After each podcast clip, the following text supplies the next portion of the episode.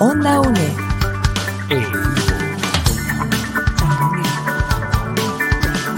Imagen y sonido, hasta donde esté.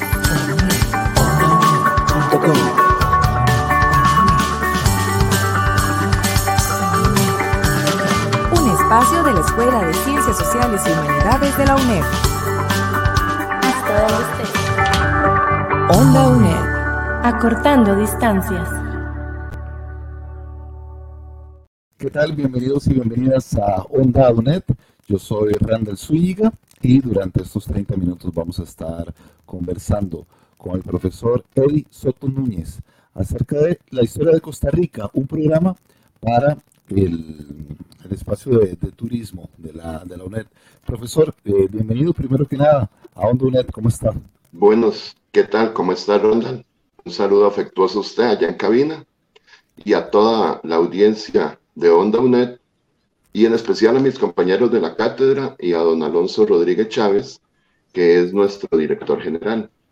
A todos un fraternal abrazo. Don Eli, hoy vamos a estar conversando acerca de historia de Costa Rica, precisamente desde la cátedra de, de historia, eh, pero para la carrera de, de, turismo. Me gustaría darle en este mismo instante eh, pie a usted para que arranque con este programa. Adelante, por favor. Bueno, reiterar el saludo a toda la audiencia y como usted lo dice, Randall, vamos a trabajar el tema de historia de Costa Rica para el turismo.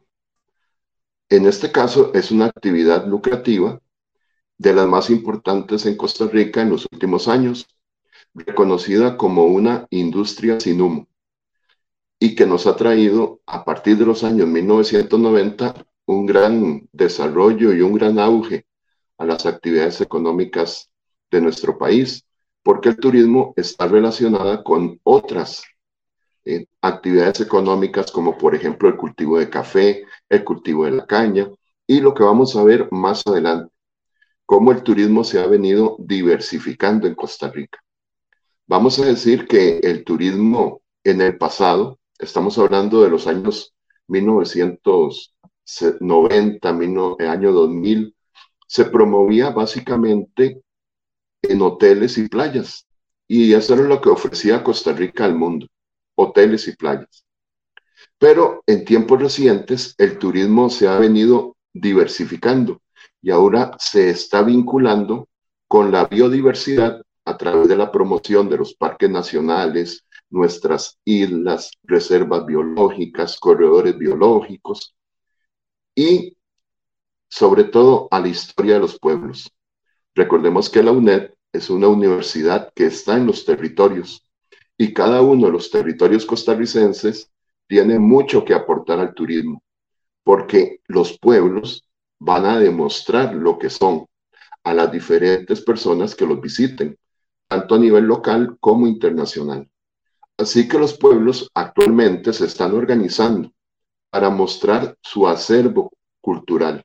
Estos son sus manifestaciones artísticas, espirituales o materiales en otro programa habíamos hablado del concepto de acervo y lo vimos como un asunto de herencia que recibimos de nuestros ancestros, llámese abuelos, bisabuelos, tatarabuelos.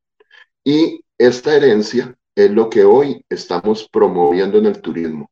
Es un turismo vinculado en todo momento a las comunidades y cómo las comunidades van a demostrar el trapiche que funcionaba hace 30 años, el lugar donde se hacía el chocolate, cómo las señoras palmeaban las tortillas. Nos van a mostrar cómo hacer pan de calidad artesanal. Y todo esto a los turistas los envuelve, sean tanto nacionales como internacionales. Actualmente también se está apreciando todo lo que corresponde al turismo rural, el cual valora la vida de antaño. No hace falta ahora ir solo a un museo para poder ver la Costa Rica de los años 50. Podemos ir a estos lugares donde había un trapiche funcionando y las personas van a estar conmovidas por su pasado histórico. Y las personas que vienen de fuera del país pues simplemente se van a maravillar del tipo de sociedad que había en Costa Rica hace 20, 30 o 40 años.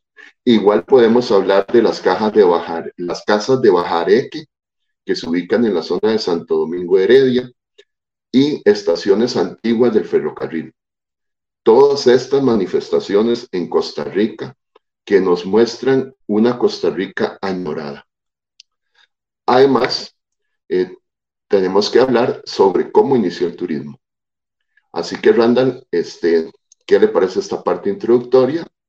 Y si tiene alguna consulta, y si no, para continuar con la audiencia. Justamente, eh, profesor, hablando de, historia, eh, esto puede ser algo, algo recurrente y un error usual, hablar de cuándo inicia la historia de, Costa Rica. Creo que este es un punto importantísimo eh, para entender lo que es nuestro país y lo que realmente representan también las, eh, las culturas y los pueblos originarios de lo que hoy es Costa Rica. Bueno, a toda la audiencia, muchas gracias por continuar en Onda UNED. Y sí, Randall, como usted lo menciona, nuestra historia comienza muchos años atrás, mucho antes de la llegada de los españoles.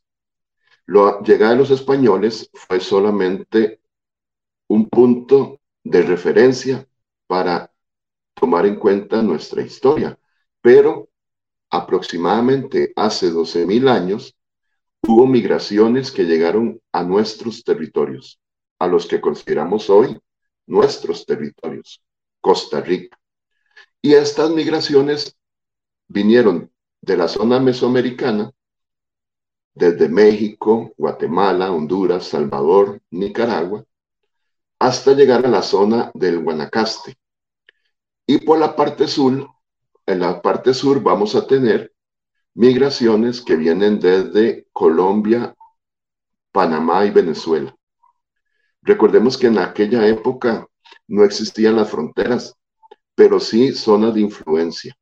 Y esto es lo que se va a manifestar en Costa Rica, una zona de influencia. Por lo tanto, vamos a ver que la parte norte, donde está Guanacaste, hay una dieta basada en maíz, mientras que en la parte sur vamos a tener una dieta vinculada a los tubérculos, hablando básicamente de la yuca, el camote, que son algunos de los productos que se consumían en Costa Rica en aquella época. Y muy importante, eran cazadores recolectores. Todavía no se descubría la agricultura. Alrededor del año 8000 antes de Cristo eh, y hasta el año 2000 antes de Cristo, vamos a comenzar a tener una dieta que estaba basada en tubérculos, pero poco a poco vamos a dar ese paso hacia el modo aldeano igualitario. Este modelo de, vida aldeano igualitario aparece del año 2000 antes de Cristo al 500 antes de Cristo. En esta época, las aldeas ya se empiezan a conformar porque ya hay un excedente alimentario. Ya las personas comenzaron a cultivar y al haber excedente, ya pueden darle de comer a sus familias y hacer intercambios con otras aldeas que se encuentran cerca. Pero las divisiones en este momento son por actividad. Y los utensilios domésticos comienzan a aparecer, comienzan las primeras eh, utensilios de cerámica para uso doméstico. Además, del año 500 al 300 después de Cristo, se van a marcar límites territoriales. Ya las eh, aldeas comienzan a delimitarse y a establecer cuáles van a ser las materias primas a las que se van a comenzar a vincular. Si van a utilizar madera, si van a utilizar eh, productos agrícolas, si van a usar la cabulla, etc. Y esto lo que va a traer es una diversificación de grupos humanos. Ya aparecen aquí las sociedades bribri, huetares, malecus, cada una empieza a definir sus relaciones internas de poder y también sus relaciones de vínculos espirituales y también de idioma.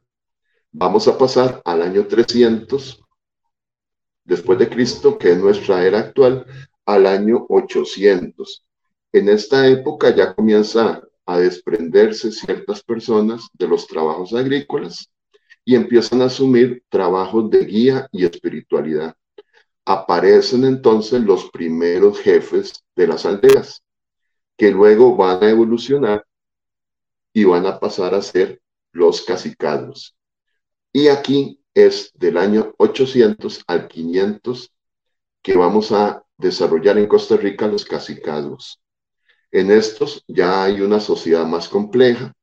Tenemos también eh, obras de infraestructura y estos grupos humanos van a estar eh, desarrollando acueductos, plazas, templos y la religión va a tomar un punto eh, predominante dentro de la sociedad. Van a aparecer los primeros Aigua o los Agua, A-W, A tilda, Agua. Esos eran los eh, líderes religiosos y médicos de la comunidad.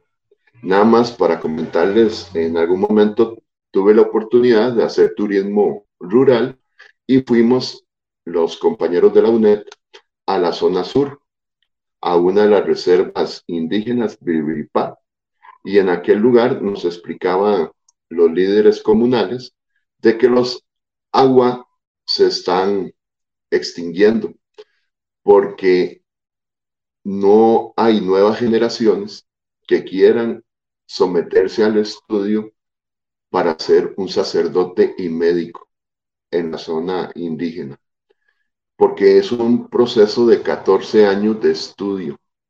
Los agua tienen, por ejemplo, su propio idioma, y eso es algo que tiene que aprender la persona que quiere estudiar religión y medicina ancestral. Y eso los ha limitado para poder tener unos nuevos estudiantes que hereden los principios de la religión y la medicina. Profesor, eh, llegando, llegando a este punto, eh, hay un hecho crucial, hay un hecho fundamental eh, en la historia, que es la conquista de Costa Rica y fundamental además para, para, todos estos grupos indígenas que, que, usted menciona y para lo que hoy es Costa Rica. Me gustaría que precisamente nos hable en este instante acerca de este proceso de la conquista de Costa Rica que la historia de Costa Rica hay un punto que es la llegada de los españoles y es un punto de división, porque en ese momento ya vamos a tener una nueva sociedad, ya marcada por el mestizaje, marcada por situaciones especiales, que nos van a ir definiendo una nueva sociedad. Y esto vamos a hablar de una época histórica que fue la era del mercantilismo, cuando las potencias en Europa comenzaron a buscar nuevas rutas comerciales. Bueno, América quedó en esas rutas comerciales. No vamos a decir que fue descubierta, pero sí comienza un proceso de dominación fuerte. Y ese proceso de dominación lo vamos a tener en Costa Rica marcada por dos momentos. El primer momento es del año 1502, cuando llegó Cristóbal Colón a las tierras costarricenses y se va a extender hasta el año 1525. Esta época se caracteriza por una exploración de las costas del Caribe, la zona que andaban buscando los españoles, básicamente conseguir agua potable y abastecerse de alimento. Para el año 1561 ya América ha sido más explorada y los españoles ya han hecho la dominación de los territorios de México y algunos territorios de América del Sur, en la zona del Cusco, Esto hace que ellos comiencen a explorar nuevamente la tierra costarricense porque andaban buscando un paso para comunicar el mar Caribe con el Océano Pacífico. Y en eso se concentraron los esfuerzos de los españoles de ese momento, encontrar ese paso que comunicara estas dos grandes masas de agua. En esta época, el Golfo de Nicoya tomó mucho interés debido a que también era una antigua ruta comercial que estaba vinculando las tierras de Costa Rica al norte, la zona que hoy conocemos como Peñas Blancas, con la zona de Rivas en Nicaragua. Allí había un corredor de comercio que los españoles lo detectaron muy rápido y por eso comenzaron también la, la dominación de estos territorios. Al mismo tiempo van a comenzar a desarrollarse relaciones de vasallaje porque van a obligar a los indígenas a que sean sus sirvientes. Y inicia este periodo que se llamó la encomienda, cuando los españoles les daban tierra y mano de obra para que cultivaran. Esto va a llegar más o menos hasta el año 1577. Importante decir que por allá de 1542 vamos a tener una época de dominación.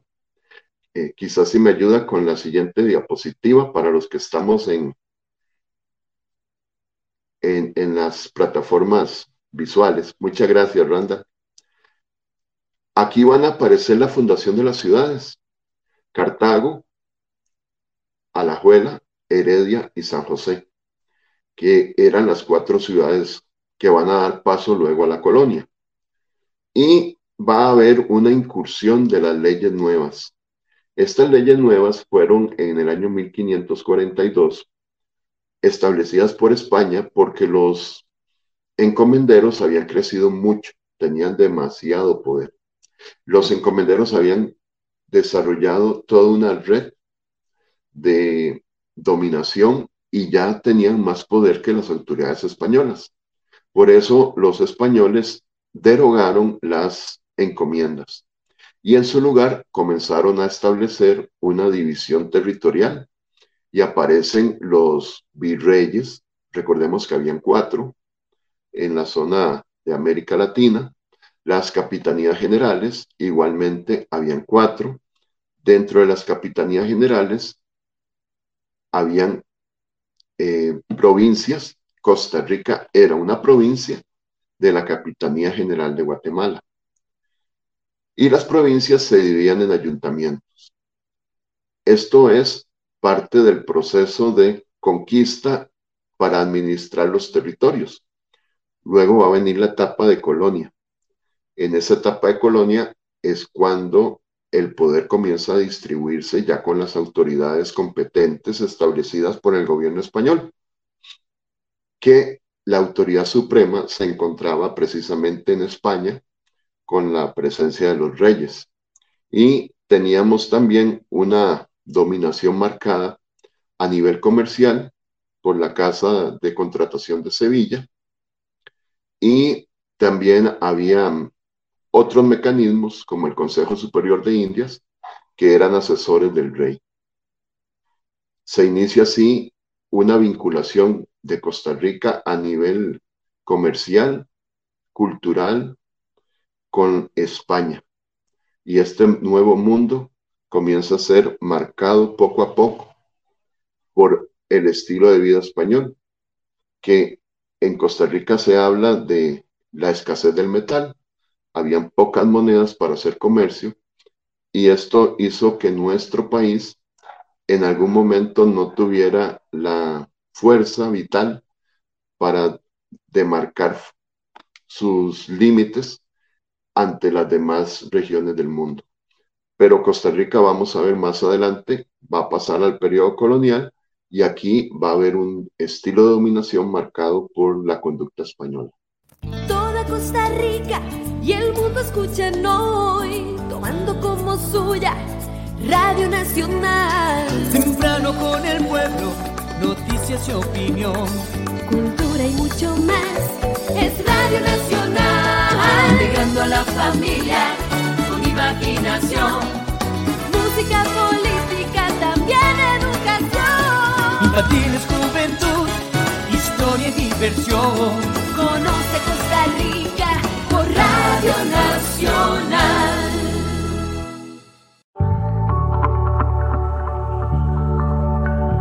Onda UNED. Acortando distancias.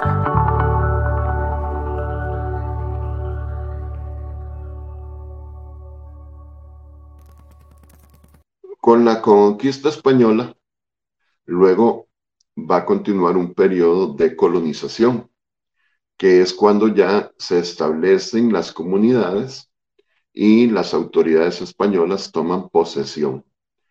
En aquella época, el punto principal de habitación de los españoles va a ser la ciudad de Cartago. Y ellos van a tener en la zona caribe haciendas de cacao. Pero al mismo tiempo, para ejercer esa dominación y poder comerciar su producto, van a tomar las eh, comunidades aledañas y las van a dominar y las van a obligar a vivir al estilo español. Van a pasar por un proceso de aculturación, o sea, olvidar su cultura de origen.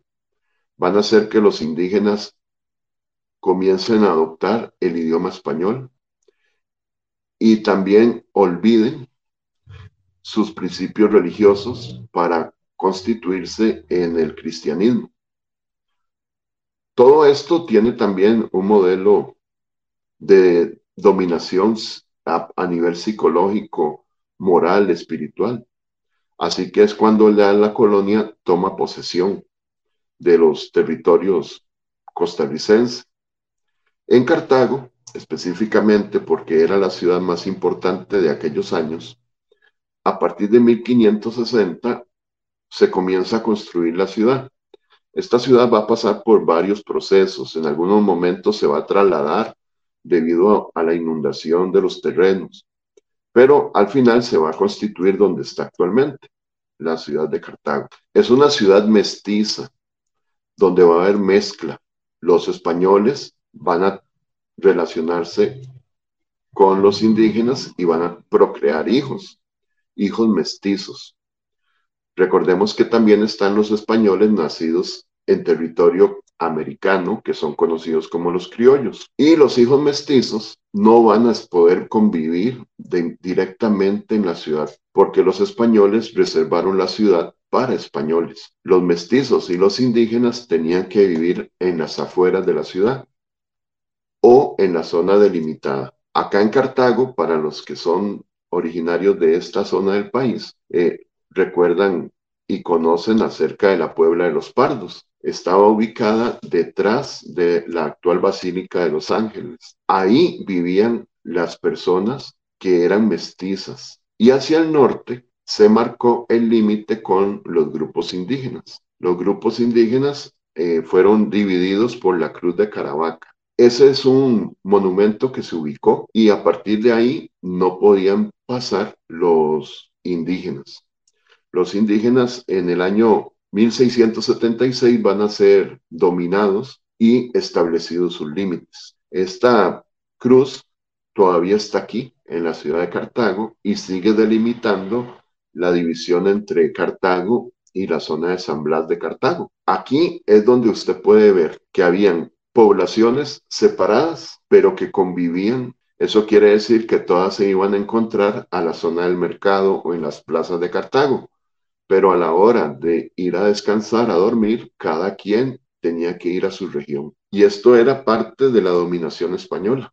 Eh, luego tenemos la ley del vientre. Y para los que nos siguen en radio, les comento que tenemos acá una imagen donde hay varias esclavas de raza negra y una de ellas tiene un bebé. Bueno, resulta que esto hace referencia a la ley del vientre. Las esclavas eran definidas como reproductores de mano de obra. No era que, que era simplemente por amor que, que iban a tener los hijos, no, tenían una búsqueda de aumentar la mano de obra. Pero resulta que si usted nacía de un esclavo, usted heredaba esa condición de esclavitud. Hijo de esclavo se mantenía esclavo. Hijo mestizo se mantenía mestizo. Y es que en la sociedad costarricense esto estaba muy marcado. Las, los grupos étnicos estaban divididos y cada grupo étnico tenía sus propias eh, situaciones, como las vamos a ver más adelante. Cada grupo étnico tenía sus propios derechos. ¿Qué derechos le daban a cada uno de ellos? Eso dependía de dónde nació usted, a cuál familia pertenecía, quiénes eran sus ancestros. Luego tenemos algo muy importante que no queremos omitir desde la cátedra de historia, es conversar acerca del impacto de la religión. Y aquí eh, vamos a hablar rápidamente de que habían pueblos indígenas, cofradías, capellanías y devociones marianas. Los pueblos prácticamente tenemos acá, este, fueron aculturizados, o sea, se les quitó la cultura original y van a cambiar también sus hábitos de vida. En el caso de las cofradías, estaban dedicados a un santo y las capellanías estaban administrando los dineros que eran recibidos por asuntos de donación. Y las devociones marianas, que en aquel momento era Nuestra Señora de la Limpia Concepción del Rescate de Ujarrás, que era la que dominaba la época española. Y con esto tenemos ahí una, una anécdota, una historia de cómo expulsó a los piratas que llegaban a Costa Rica. Pero habrá tiempo en otro programa de radio para contarles sobre esta historia y cómo rescató la Virgen a, la ciudad de Cartago de los piratas. Y por último vamos a hablar del tema de, del género. Les decía que había una edad para contratar, para contraer matrimonio y el matrimonio se podía contraer si usted era español. Y luego se le trasladó a los indígenas que se casaran bajo la dominación española de la Iglesia Católica. Era común que existieran hijos ilegítimos y también hijos bastardos. Un hijo ilegítimo es el que nacía fuera del matrimonio y un hijo bastardo era aquel que no era reconocido por su padre. Pero esto le daba un rango de inferioridad, perdía un estatus de persona y pasaba a ser una persona de menor calidad, solo por el hecho de haber nacido fruto, de una relación eh,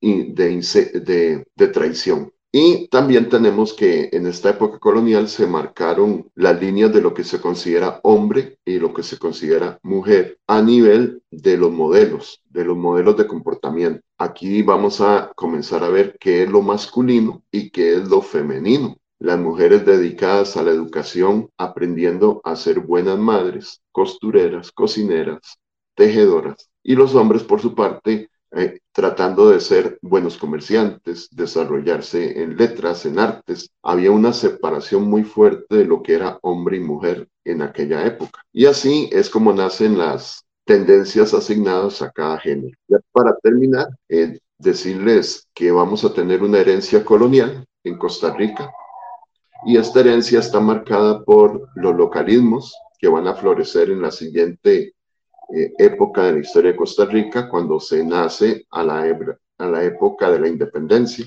Van a aparecer los ayuntamientos que van a ser los precursores de las municipalidades, la población eh, distribuida por cuadrantes, con un centro que es la iglesia y una plaza para hacer las actividades religiosas, las celebraciones religiosas a los santos patronos y los nombres de las localidades que van a estar vinculados a los santos de la Iglesia Católica. Así que, Randall, quedan invitados para los siguientes programas de Onda UNED y seguir conversando sobre estas temáticas. Onda UNED. Acortando distancias.